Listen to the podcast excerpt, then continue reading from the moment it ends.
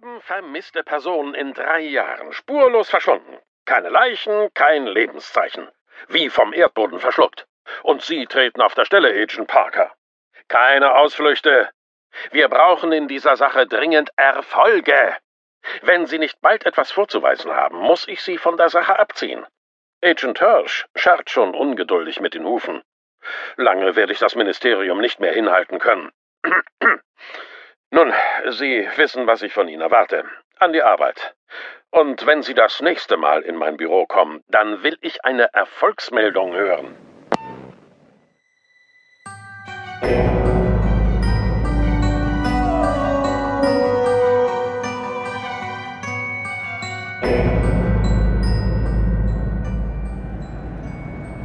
Oh, hier liegt aber wirklich der Hund begraben, Scott.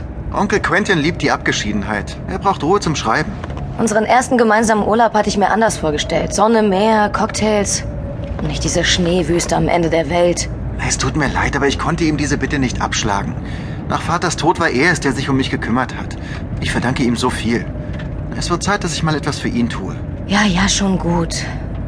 Hauptsache, wir finden den Weg heute noch. Sorry, ich war lange nicht hier. Und das Navi versagt in dieser Gegend und bei diesem Wetter. Dabei gibt es hier eigentlich nur eine Straße. Echt ein Kunststück, sich zu verfahren. Hut ab, Scott. Ja, ja. Da vorne ist das Haus. Na, endlich.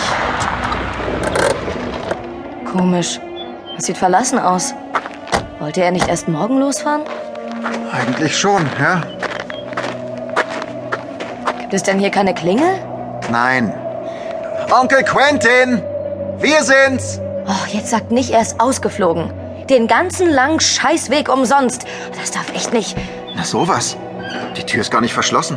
Wahrscheinlich, weil hier im Umkreis von 100 Kilometern niemand wohnt. Hier gibt's bestimmt keine Einbrecher.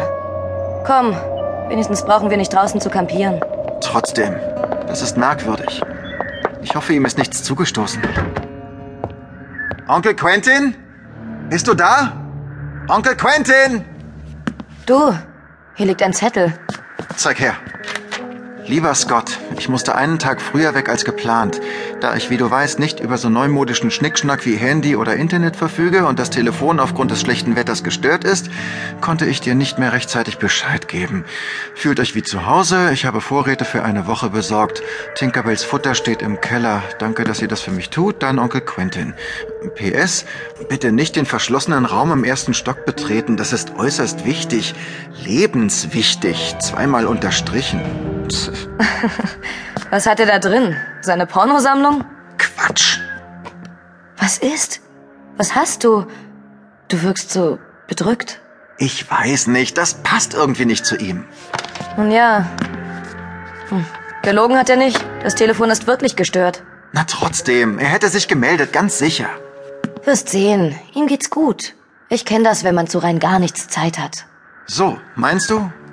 Also ich bleib dabei, ich find's merkwürdig. Außerdem, wo ist Tinkerbell? Vielleicht hat sie Angst vor Fremden. Oder sie streunt irgendwo draußen herum.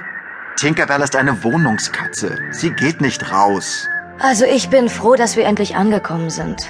Es ist verdammt spät. Lass uns jetzt schlafen. Morgen sieht alles ganz anders aus. Und wir können uns in Ruhe auf die Suche nach Tinkerbell machen. Aber ich bin mir sicher, sie wird bereits heute Nacht auftauchen. Vielleicht legt sie sich ja zu uns ins Bett. Okay, wahrscheinlich hast du recht. Der Tag war anstrengend.